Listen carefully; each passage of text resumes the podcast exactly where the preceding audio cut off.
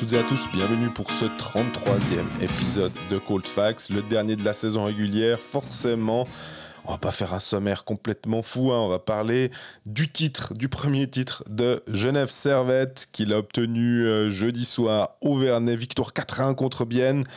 Euh, on a plein d'histoires à vous raconter, plein de, des petites anecdotes de ce qu'on a vécu quand on était sur la glace. On, a, on profite pour avoir euh, Sébastien Tellet de Radio Lac et Brian Wacker de la RTS pour revenir sur cette finalissima.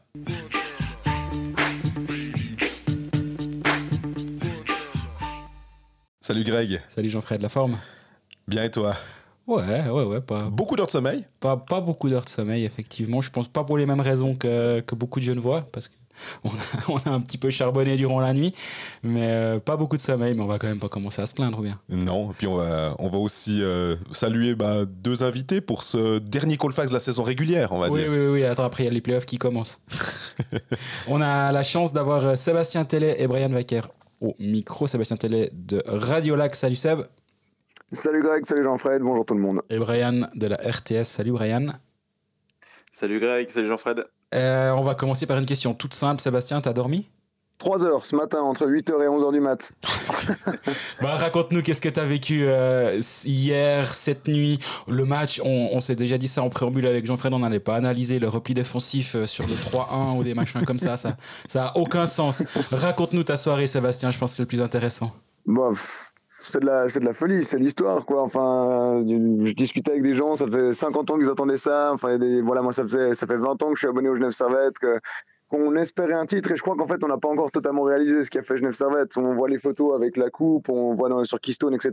Noah Rod qui a la coupe au-dessus de la tête, mais je crois qu'on n'a pas encore entièrement réalisé que enfin Genève Servette a remporté un titre, a remporté ses playoffs. Et après cette nuit c'était de la folie. Il y avait une soirée au village du soir, donc une boîte de nuit à Genève euh, qui était gratuite pour tout le monde. Et on s'est retrouvé un peu tous les amateurs de hockey sur glace qui étaient là. Alors euh, moi j'ai pris soin de finir tout mon travail avant d'y aller, comme ça c'était fait, je pouvais y aller l'esprit clair. euh, mais ouais voilà, on a retrouvé tout le monde. Il y avait les, les joueurs qui étaient là. Il Arnaud Jacquemet qui était en tenue, il avait encore ses patins aux pieds, il avait juste enlevé les lames, mais il était encore en tenue complète de joueur. Il y avait d'autres joueurs qui étaient aussi comme ça. Enfin, c'était de la folie. Il y avait une, communion, une fête collective un peu à Genève. Tout s'est déroulé en plus dans la bonne ambiance, même au Vernet euh, hier soir.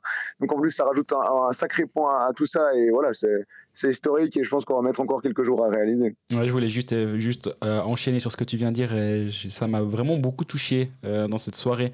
C'est de voir l'après-match, les, les, minutes qui ont suivi et les Vernets bah, qui faisaient la fête, évidemment, comme n'importe quel patinoire qui vient de gagner un titre, on va dire, ou quel public qui vient de gagner un titre. Mais il y a eu un énorme respect pour Bienne. Et euh, les Biennois ont longtemps, longtemps communié avec leur, euh, leur public. C'était très beau à voir. Mais quand ils ont quitté la glace, il y a toutes les places assises qui applaudissaient les Biennois. Les Biennois qui applaudissaient le public. Enfin, moi, je me suis dit, OK, cette finale, elle était magnifique sur la glace et elle a été jusqu'au bout du bout. Et ça, c'est vraiment exemplaire et c'est une super publicité, j'ai trouvé. Ouais, moi, il y a une image qui m'est restée. C'est Damien Brunner qui va se féliciter tous les Genevois avec un immense sourire. Et je me disais, quel quel gaillard quoi quel, quel, quel fair play euh, et tu, tu sentais que c'était pas du tout fake c'était il le faisait sincèrement et pourtant lui qui a jamais gagné de titre s'il y en a bien un qui du côté biennois je pense qu'on on avait envie que on, il gagne quelque chose c'était bien lui quoi. Bra Brian je pense c'est un bon résumé de cette finale. Vas-y excuse Ouais, ça, a toujours, ça a été un bon résumé de cette finale. Il y a eu beaucoup de respect quand même sur la glace. Il n'y a pas eu de mauvais coups. Il y a eu, enfin, en tribune aussi, il n'y a pas eu d'échauffourées entre supporters, alors que ça aurait pu arriver dans d'autres séries. Je pense que, je pense qu'on a eu une superbe finale, comme, comme tu as dit, Greg, sur la glace et en tribune. Et puis ça s'est vu jusqu'au bout, jusqu'à la cérémonie, au moment où les Viennois ont quitté la glace. Même moi, j'ai été surpris que les Vernets se lèvent et applaudissent comme ça. Et j'ai trouvé le geste absolument splendide. Brian, de ton côté, tu as, as, passé quel genre de soirée? Il y a des moments qui t'ont plus marqué que d'autres, des interviews, des, des discussions que tu as eues? C'est vrai que, alors, on va être très honnête, nous, on a suivi la finale de manière différente de d'habitude à la RTS, mais j'ai quand même eu la chance d'être sur les actes 3, 4, 5, 6, 7, donc j'ai quand même bien pu être à l'intérieur de cette finale. Et, ça m'a vraiment marqué, en fait, l'état d'esprit de chaque côté, en fait. Et vous en parlez avec, avec les supporters à Genève, mais c'était aussi le cas à Bienne, euh, c'était le cas sur la glace aussi, et c'était vraiment très agréable, en fait, de voir un. Bah, en fait, c'est ce qu'on peut presque appeler un, vrai hockey champagne. Euh, sans bulle négative, quoi, dans le sens où ça fait, ça s'est bien passé, c'était beau à voir sur la glace, et ouais, c'était une fête du hockey, quoi, et ça fait beaucoup, ça fait beaucoup de bien d'avoir vu ça, d'avoir pu vivre ça de, l'intérieur. Donc, non, non, un immense plaisir. Après, dans les moments qui m'ont marqué, on va évidemment y revenir, mais le début de match de Genève hier, il est, il est hallucinant. ouais, cet acte 7, c'est vrai que je sais, sais pas comment dire, mais moi j'ai eu l'impression, et j'en parlais après le match avec Benjamin Zagnati, je lui ai dit, mais on est d'accord qu'il pouvait rien vous arriver ce soir, que vous pouviez pas perdre. Il dit, quand on commence comme ça, quand on joue comme ça, et quand on, on met une telle pression, c'est vrai qu'on est assez, assez dur à battre. Il a dit, il y en a eu deux, trois moments chauds, mais moi je pense juste à, sans faire une analyse trop détaillée, mais il y a juste un moment, je trouve, qui est assez, assez clé, c'est la toute fin du deuxième tiers quand il y a un powerplay pour bien à 3-1 une erreur de Richard qui amène le 3-1 juste après, il y a un power play. Ça, ça peut peut-être tourner le match. Puis les 5-6 premières minutes du dernier tiers. Là, tu sais que si Bien veut avoir une chance, c'est maintenant que ça va se passer. 5-6 minutes, ils tiennent, ils tiennent bon. Derrière, Bien est obligé de se découvrir. Puis Artikainen euh, a, enclenché la, deuxième ou la première, je sais pas. Lui, il est souvent en marche, arrière. Là il, a, il, a, enclenché la marche avant. Mais je lui ai dit, à la fin du match, j'allais lui parler pour euh, faire une interview. Je lui ai dit, euh, mais tu, tu fais quoi là C'est quoi ces deux, ces deux contres que tu nous fais durant la finale? Puis il m'a dit en rigolant, il m'a dit même, si je le fais en saison régulière, après durant les playoffs, on, est prêt, les, adversaires s'y attendent. Euh, donc j'ai gardé ça bien secret. Puis il y a Marc qui a dit, il a surtout fait ça pour que, pour que le coach le fasse pas, trop patiner. Avec le coach, je crois qu'il ne sait pas patiner, mais il sait très très bien patiner et très vite. Et euh, ça m'a fait assez sourire. Mais c'est vrai que les deux, les deux contres d'Artikanen de cette finale, ça me fait penser dans, dans l'image et là, on peut en reparler euh, un peu plus, euh, quelques années après. Ça me fait un peu penser à Hoffman qui part. Désolé les jeunes, voilà être un tout petit peu négatif, mais Hoffman qui part dans, dans, le match de finale euh, en 2021. Ouais.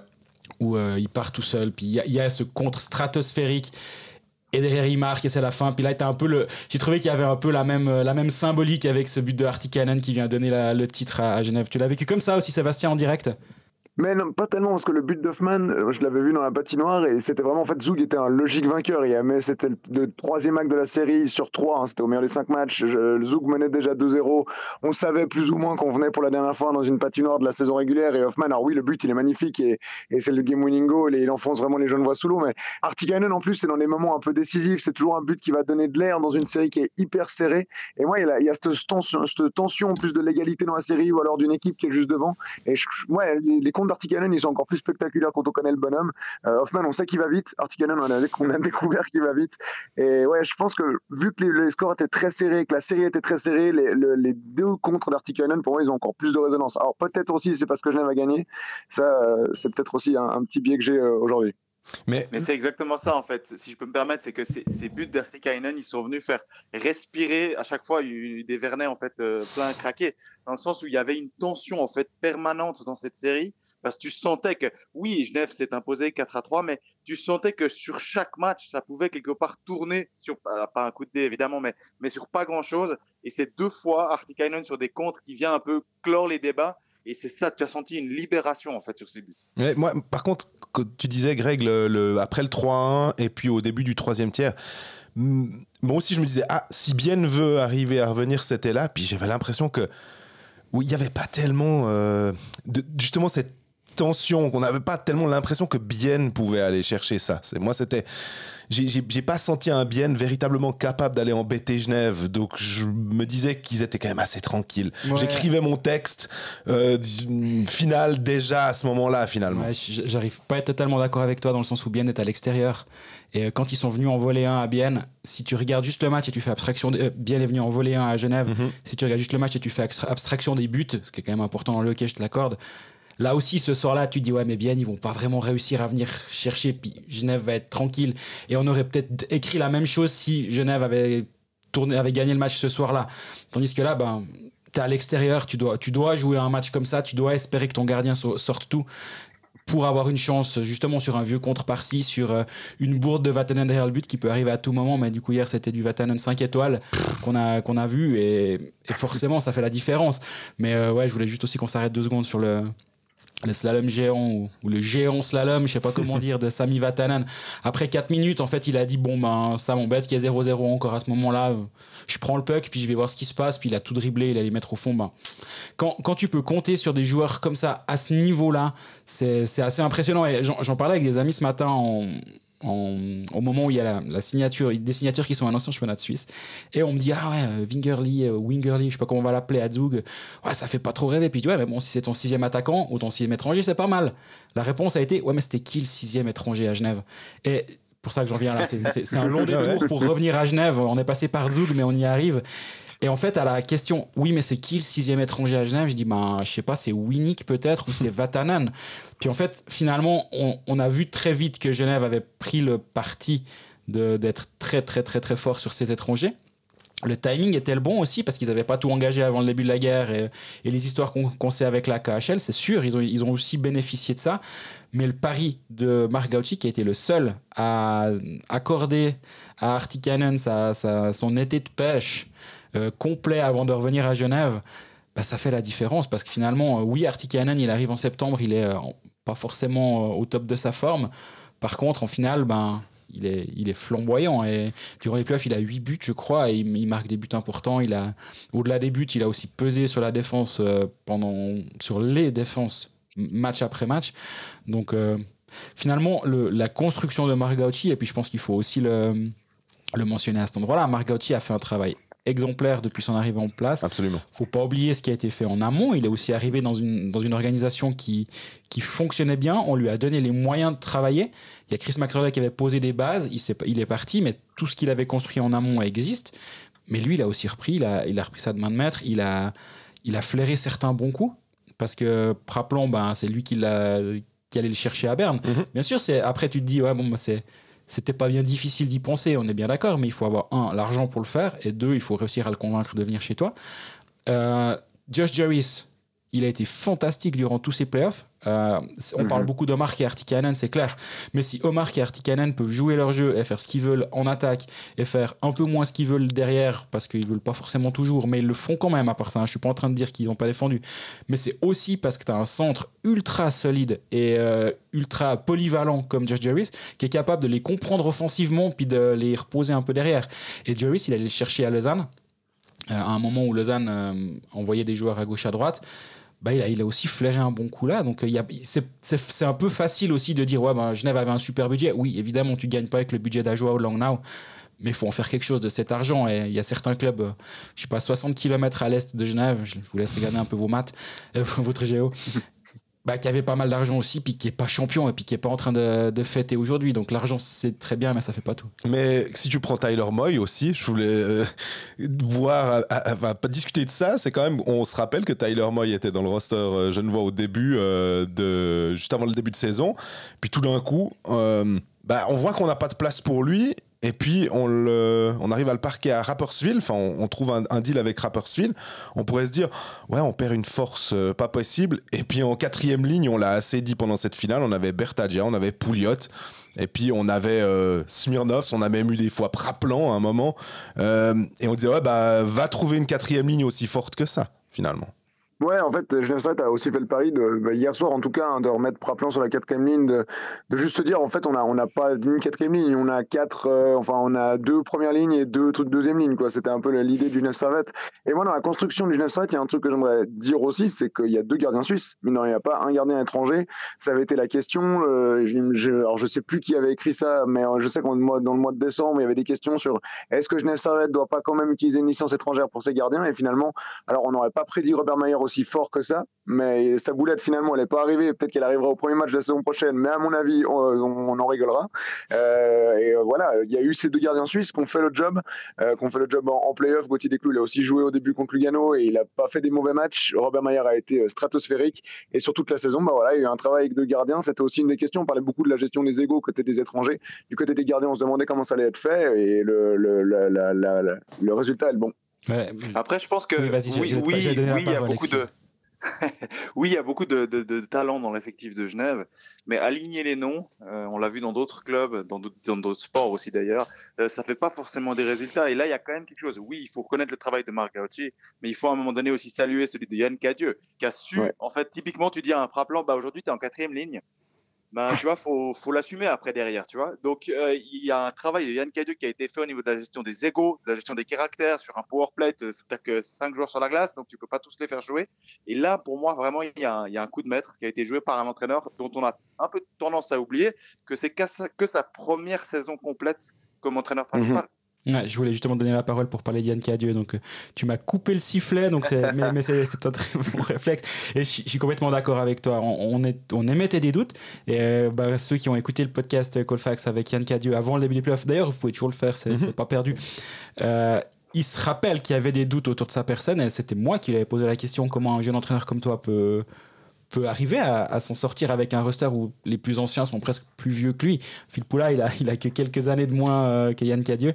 Puis il s'en rappelait très bien avant les playoffs. Puis il m'a dit, je me rappelle, il me semble que c'est toi qui me posais la question. Et je dis, c'est précisément moi, en effet.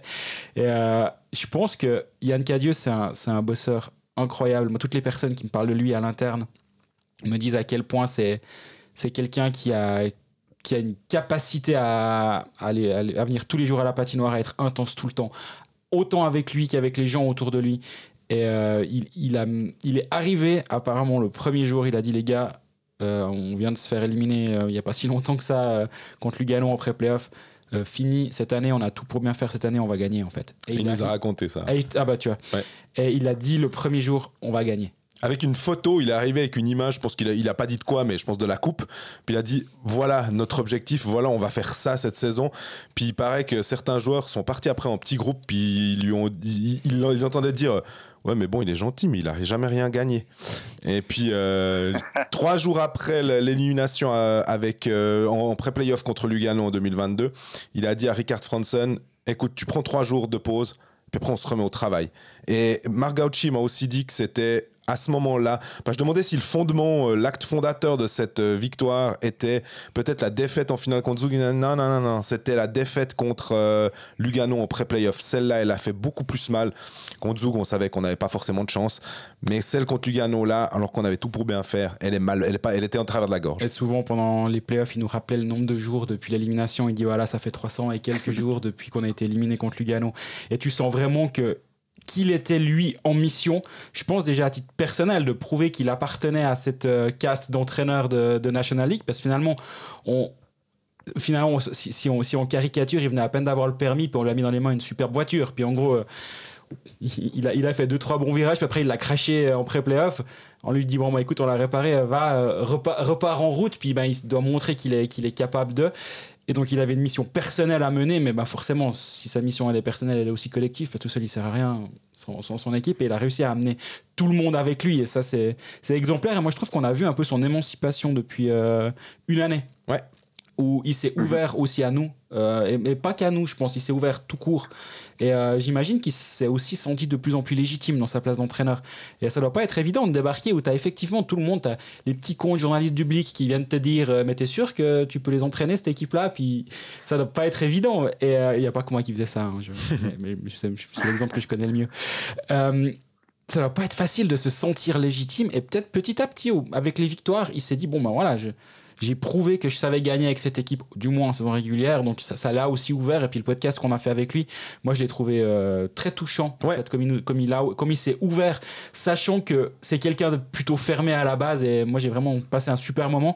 Et aussi à titre personnel de, de le voir heureux sur la glace à la fin. Moi je trouvais que c'était une belle image. Alors tu dis que tu l'as vu, tu l'as vu heureux. On l'a pris. Euh, il y avait qui avec moi quand on a discuté? Est-ce qu'il y avait Seb aussi qui était là, je crois? Oui, mais moi j'étais là. Voilà. Euh, il était tellement encore dans son match. Et à un moment, il avait un peu les yeux mouillés. Je pense qu'il a quand même dû euh, verser une petite larme, j'ai l'impression.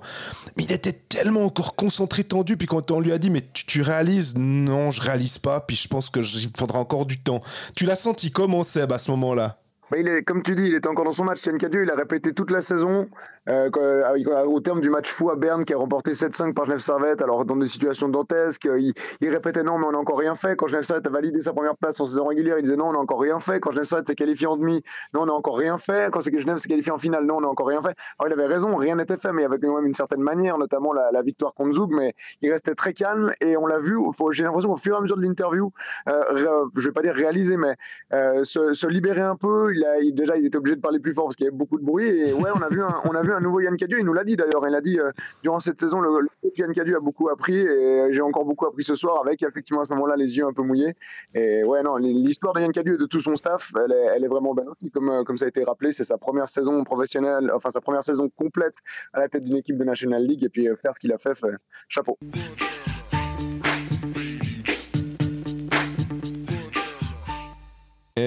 On a survolé le, le, passage sur les gardiens. On a, loué le comment dire Robert Mayer. Euh, et d'ailleurs, en parlant avec Marc Gauchi euh, hier soir, euh, j'ai demandé si c'était pas un peu un, petit pied de nez à, à l'encontre de peut-être même de nous journalistes finalement qui avons été euh, euh, chaque fois euh, bluffés par par Seteri, par Rubec, par Juvonen, par Metsola qui sont arrivés toute cette vague de gardiens étrangers majoritairement finlandais. Puis finalement ben c'est aussi une une façon de, de, de montrer qu'on peut quand même gagner avec des gardiens suisses. Et puis pas qu'avec Genoni, mais aussi avec Robert Mayer. Ouais, le, le pack avec Genoni est marrant, effectivement. Je, je suis d'accord avec ça, mais là, on est aussi j'allais dire biaisé par le résultat. Suivant comment le puck tombe hier, on dit bah qu'est-ce qui se passe? C'est Sateri qui gagne au bout du compte et tu peux pas gagner un titre sans avoir un gardien étranger. Voilà, c'est la preuve, blablabla. Et on fait la théorie complètement inverse. Ouais. Mais plus que sur la finale et là où je te rejoins, c'est que durant tous les playoffs, Robert Mayer a été, euh, a été extraordinaire. MVP pour Cadieux, MVP pour euh, Denis Vaucher, pour, euh, pour dire ouais, par exemple. Je crois que MVP pour toute personne qui a suivi euh, la saison de hockey. Je vois pas qui. En... Vous mettez quelqu'un d'autre, vous, à ce micro, MVP de ces playoffs? Non. Non, Robert Mayer, il a tenu l'équipe, euh, il a tenu Jean Servette dans le match quand c'était difficile. Euh, non, personne d'autre. On, on non, juste... clairement, si tu veux, il y, y, a eu des décisions qui sont tombées sur certains matchs par d'autres joueurs, mais c'était souvent des joueurs différents, en fait. Alors que lui, à chaque match, il a livré la marchandise. On peut peut-être juste faire un, un cap avec euh, Tanner Richard, qui a, qui a aussi oui, en, il, qui est le MVP des quarts de finale pour Mhm. mm -hmm. moi. Il, avait, il a été extraordinaire euh, durant tout le quart de finale. Mais si on regarde la globalité des playoffs, je pense que, que Robert Mayer était plus important, je pense que l'a été Tanner Richard, mais les deux sont forcément dans les, dans les grands, grands, grands artisans de, du titre genevois. Et du coup, bah, ça nous revient à, cette histoire d'étranger suisse. Et on a toute la saison, il y a eu beaucoup de critiques sur Genève, justement, sur euh, ouais, ouais, mais quand même, c'est les étrangers, c'est les étrangers. Bien sûr, ils avaient les meilleurs étrangers euh, de la ligue. L'année passée, l'été passé, j'avais fait mon classement et j'avais dit qu'ils avaient les deuxièmes meilleurs étrangers de la, ligue. Et puis il y a Marc qui m'avait, on s'était appelé pas du tout pour ça. Hein. Il m'a dit ouais non mais là je suis au fond du bac. Tu nous as mis deux dans les dans, le classement des étrangers. Ouais, je suis en train de me remettre en question. Évidemment, euh, sur le temps de l'ironie. Mais ils ont eu les meilleurs étrangers durant toute la saison. Mais malgré ça, ils n'avaient pas que des étrangers. On l'a aussi vu durant cette, euh, cette finale, on l'a vu durant ces playoffs. Et oui, le, le, pari du gardien suisse, des gardiens suisses, il y avait beaucoup de questions au début des playoffs. Est-ce qu'ils est qu allaient prôner l'alternance? Est-ce qu'ils allaient jouer la main chaude? Bah, Là, c'était plutôt la main chaude, on va dire. Mais le, le coup de poker de sortir Gauthier des clous après le match 3 pour faire rentrer Robert Mayer, il est, il est osé. Ah, puis Robert Mayer, il perd ce match 4 en plus à Lugano. Il hein. perd ce match 4 à Lugano. Et je me rappelle, bah, on était ensemble, Sébastien, là-bas, quand on a découvert l'alignement. On se dit, ouh, ça, on n'avait pas vu venir, parce qu'en plus, Gauthier Desclous sort d'un match gagné en triple prolongation ouais. euh, dans le match 3. On se dit, oula. Mm -hmm. Toi aussi, sur le moment, je pense que tu as été surpris, mais c'est la différence entre ceux qui sont journalistes et ceux qui sont entraîneurs, c'est ça? Ouais, exactement. Et surtout que Robert Mayer, il n'avait pas joué depuis un petit moment parce qu'il avait été blessé en fin de saison et il n'avait pas rejoué depuis sa blessure. Donc on se disait, bah voilà, en plus c'est super serré dans cette série contre Lugano, ça peut tourner à tout moment. Il y avait la question de est-ce que du coup ça, ça, ça débute une alternance parce que Gauthier Desclous a joué presque deux matchs en un et du coup il faut le reposer un peu. Euh, et finalement, Robert Mayer, il est resté dans ses buts, il en a marqué un. Et euh, non, Robert Mayer, c'est pour moi, c'est je ne vais pas utiliser le mot révélation, mais il a, joué à un niveau auquel moi, en tout cas, je ne l'attendais pas. On savait qu'il était très bon, on savait qu'il était capable de faire de grandes choses, et je pense que c'est aussi une belle histoire de, cette, saison régulière. Il faut saluer le travail de, Sébastien Beaulieu, qui a, quand même eu une situation pas évidente là avec cet accident qui est arrivé mi-décembre, euh, et le confort en fait qui est mis à Genève Servette. Quand Robert Mayer il est revenu à Genève, il savait exactement dans quoi il arrivait. Sébastien Beaulieu savait exactement comment travailler avec lui, comment le mettre dans les meilleures dispositions, et euh, il l'a dit tout de suite. Hein, Sébastien Beaulieu en début de saison, il le disait, bah voilà, Robert Mayer, je sais ce qu'il vaut, je sais exactement à quoi attendre de lui, je sais comment travailler avec lui, euh, et, euh, et, ça a payé.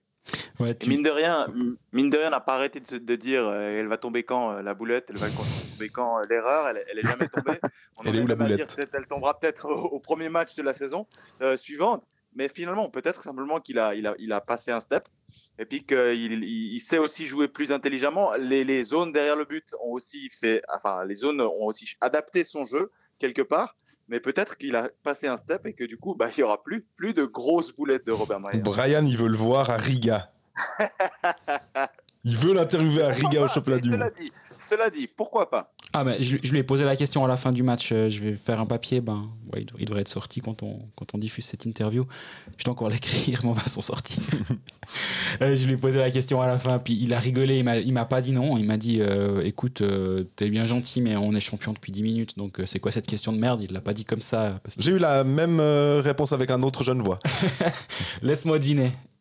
Tanner Richard. Ah non, ça, il a déjà dit qu'il viendrait pas. Bref, on en reparle après.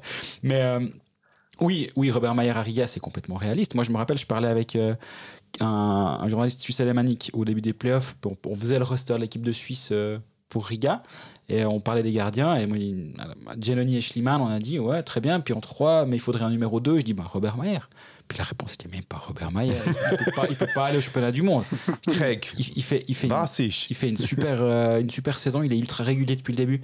Et euh, Meyer me l'a dit lui-même, il a dit bah, c'est aussi pas, j'ai pas joué énormément de matchs cette saison, peut-être je suis passé un peu sous le radar, mais si tu regardes mes résultats, si j'avais joué 3-4 matchs de plus, je pense qu'on aurait on aurait plus ou 5 ou 6 matchs de plus mais un peu plus parce que bah, on aurait peut-être plus vu à quel point j'ai fait une bonne saison. Mais il a peut-être aussi fait à ce point une bonne saison parce qu'il a pas. J'ai joué, joué ces 5 ou 6 matchs de plus et qu'il a pu être frais un peu plus régulièrement grâce à la présence de Gauthier Desclous qui a été excellent aussi durant la saison mais un poil moins régulier à haut niveau que Robert Mayer mais le pari 1A, 1B de Margotti, là aussi, a payé.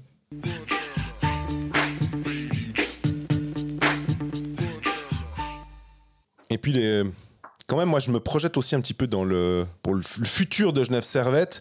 Je me demandais si c'était la, la, DER, en fait, pour Genève. Est-ce que la fenêtre qui s'ouvrait, comme disent les Américains, elle n'était pas euh, en train gentiment de se, refermer? J'en ai parlé avec Marc qui m'a dit euh, mais tu sais, on a quand même des Suisses euh, pour encore 3-4 ans qui sont encore jeunes, on a un bon noyau.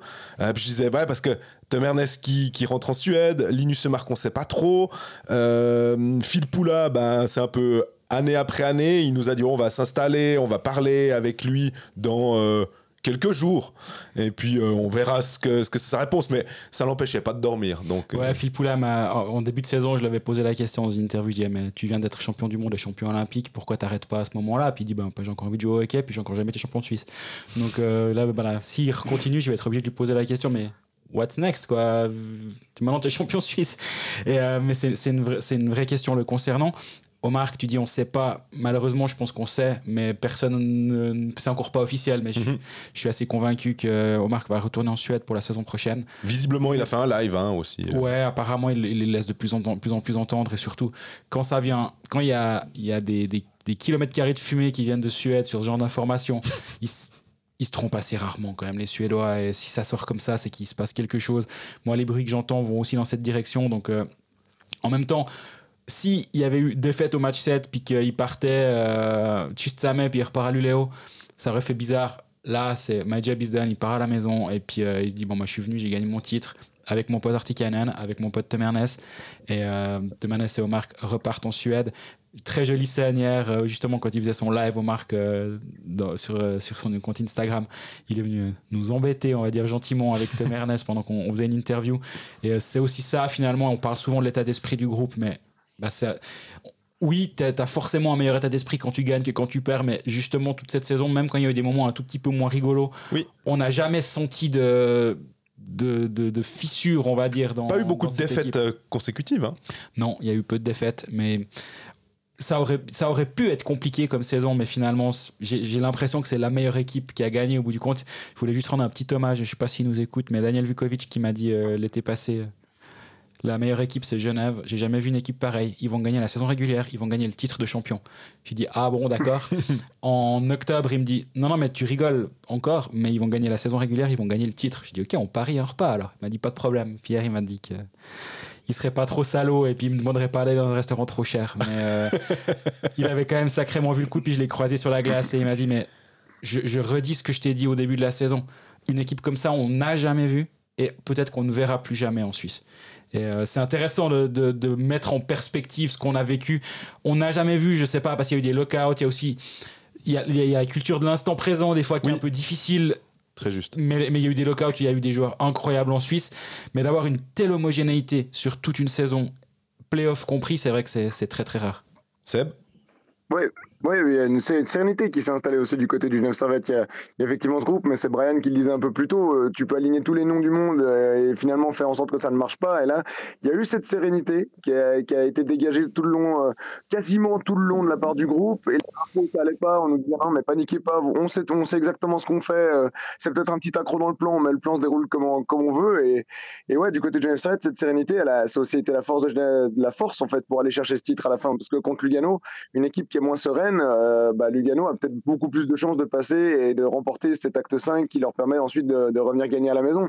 Euh, contre Zug, une équipe moins sereine, bah, peut-être que face à l'Armada, alors elle n'était pas, c'était pas l'équipe la, plus en forme du moment, mais face à une Armada zougoise qui se réveille petit à petit, peut-être qu'elle craque aussi. Puis bah, dans, cette finale contre Bienne, euh, une équipe moins sereine, euh, voilà, aurait pu aussi perdre, cette série. Mais ce qui est, assez, intéressant du côté de Genève Servette, c'est quoi Il y a ce noyau qui va rester. Oui, il y a des étrangers qui vont, partir. Henrik Tamernes en premier, mais autrement, il y a des joueurs comme Tanner Richard, des, des Joris euh, qui seront encore là. Il y a des Marco Miranda, il y a des Daniel, Daniel Winnick reste aussi, Noah Rod, le capitaine, le gardien. Enfin, il y a un sacré noyau qui reste et ça va être un peu les modifications vont être comme celles du début de cette saison. Ça va être quelques pièces qui vont être ajoutées à l'effectif et euh, qui vont euh, qui vont avoir qu'une mission, c'est s'immiscer dans ce groupe, réussir à être incorporé dans l'effectif et puis euh, et puis maintenant aller pourquoi pas chercher le deuxième.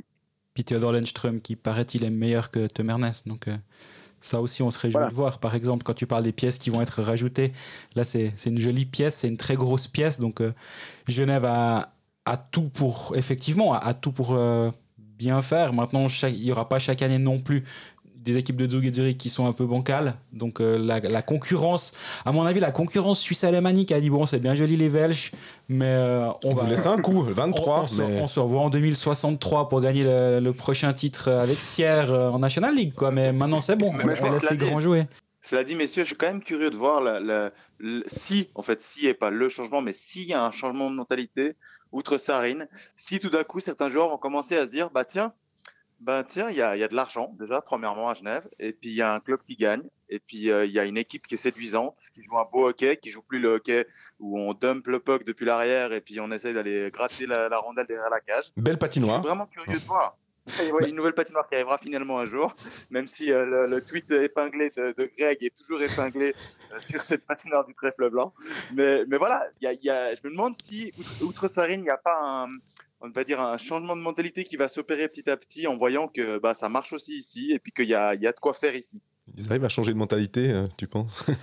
Bon, Genève, c'est quand même une équipe qui a, qui a toujours, euh, ou toujours, je sais pas, mais qui a parfois quand même réussi à attirer des Suisses alémaniques de ce côté-ci de la Sarine plus facilement que, que d'autres équipes. Je trouve, on se rappelle quand même que Denis Sellenstein était venu à, Une saison. à ouais. Genève. Alors oui, mais il avait signé un contrat à longue durée. Alors après, il est- ça s'est mal passé, mais ils avaient réussi à l'attirer.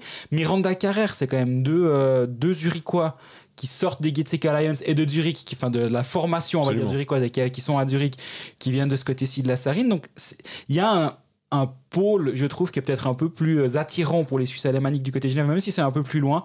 Mais ça, ça va le renforcer. Puis euh, sur, la, sur la glace, Jimmy, me Jimmy Homer, le chef mat, me disait ben, ce club méritait un titre, maintenant il mérite une nouvelle patinoire. Et euh, oui, bah, comme tu l'as dit, Brian, un jour peut-être que je pourrais enlever mon tweet épinglé. Au passage, pour ceux qui vont sur mon profil, on peut voir que j'ai toujours le vue bleu. Euh, j'ai un peu bricolé pour l'avoir, mais je vous laisserai aller voir. C'est... Je me suis- un peu amusé durant ces playoffs quand je m'ennuyais. Quoi. Euh, mais à part ça, oui, la, la- la blague de la, de la patinoire, elle va quand même tenir encore un tout petit moment. Et Ah, c'est bien. Il faut quand même qu'il y ait des choses négatives à dire sur Genève, parce que sinon, euh, cet épisode, il est trop positif, non? Bon, cela dit, à propos de la nouvelle patinoire, là, j'aimerais pas être euh, le politique qui décide de dire aujourd'hui ou dans les, dans les mois à venir euh, non, non, mais c'est une mauvaise idée. Non, non, mais il faut pas faire une nouvelle patinoire. Puis on la veut de 37 000 places, parce que, ouais, ouais, il y a pas mal de Genevois qui aiment le hockey, là, ils se sont découverts une passion. Vous, êtes- vous avez vu sur le parking, ils étaient dit 12 000 sur les autorités. euh, Bon, je crois qu'on a fait plus ou moins le tour de, de ce qu'on avait à dire sur, euh, sur cette série. Brian, on te, on te croise à Riga, c'est ça? Exactement, j'aurai le plaisir d'être à, Riga avec vous, messieurs, et avec Steve Roth et toute la délégation de la, SSR pour couvrir cette équipe de Suisse dont on souhaite beaucoup à Riga. Ouais, bah, on a une tradition à Colfax, c'est la venue de l'une des personnes de la RTS. En général, c'était Marco euh, Verset, mais euh, il, vous, a quitté. Donc, il y a une phrase qui est importante c'est le verre est-il à moitié vide ou à moitié plein? Au moment de l'interview, tu viendras chez nous. Donc, il faut juste que tu la places à un moment. C'est le running joke. Euh, si vous les écoutez, je pense qu'à chaque fois, elle y est. Donc, il, va falloir, il va falloir être prêt. Sébastien, toi, tu, tu prends euh, un, un peu de, vacances pour te remettre de tes émotions? Ouais, ouais, la semaine prochaine va être un peu plus calme, mais on a quand même, on va essayer de faire aussi un épisode du podcast 905. Là, euh, il y, a des, y, a des choses à dire, et puis euh, autrement un peu de repos. Ouais, là, c'est bienvenu. Et Jean-Fred? Euh, ouais, pas, pas, pas, des, des, des, pas une semaine folle. En attendant Riga, effectivement, j'espère qu'on pourra faire l'épisode traditionnel qui marquera un peu le, les, les 5 ans officiels de Coldfax. Euh, C'était le 30 avril 2018. Là, ce sera peut-être le 10 mai 2000. Euh, on fête nos 5 ans ce week-end. Exactement. C'est beau ça, je me suis pas rendu compte. Beau bébé. Voilà, ben ouais, moi pareil. Donc c'est jusqu'au 11, 11 mai, je crois que je suis off. Je vais de toute façon trouver des trucs à écrire, je, ah me, connais. Mais euh, ouais, là, c'est, il faut aussi un peu de temps pour euh, se, remettre pour les émotions, parce que nous, on n'est pas les gens les plus émotifs au monde, mais de se remettre de tout ce qu'on a vécu en, un mois, parce que c'était des playoffs magnifiques. Oui.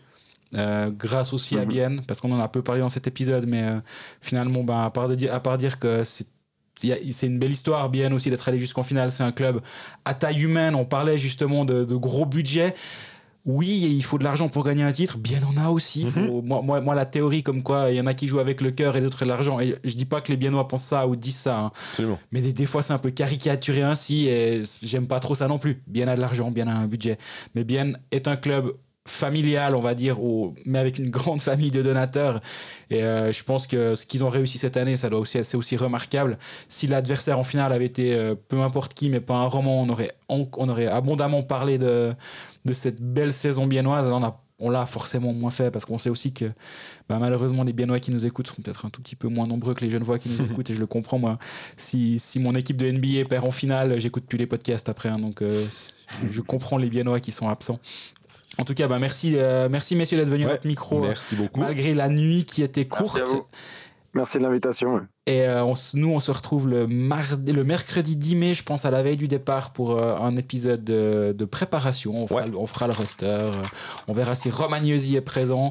Ça fait une semaine que tu me tannes pour faire l'actu euh, de tout ce qu'on a appris. Donc, on va parler de Nico Oyamaki du côté de. Il est pas japonais. Du côté de Cloten. On va parler de Wingerly, le, super nom du, Suédois qui a signé à Zug. Il y a plein de choses à raconter, mais là, il y avait tellement à faire avec cette finale. En tout cas, merci pour votre fidélité. On était très content de doubler, voire tripler la mise sur, euh, ces, sur ces deux ou trois semaines de, de playoff. Absolument. C'était chouette de vivre ça en, votre compagnie. Et de, les gens qu'on a rencontrés sur la patinoire, c'était tout le temps chouette. On a du plaisir à vous rencontrer. Et puis, bah, n'hésitez pas à venir nous dire bonjour. On est toujours très contents. Il y en a même qui se moquent de nos pronostics, mais même vous, on est content de vous voir. Et euh, profitez bien d'un petit peu de, de vacances. Merci encore, Brian. Merci, Sébastien. Et à dans deux semaines. Ouais, à tout bientôt.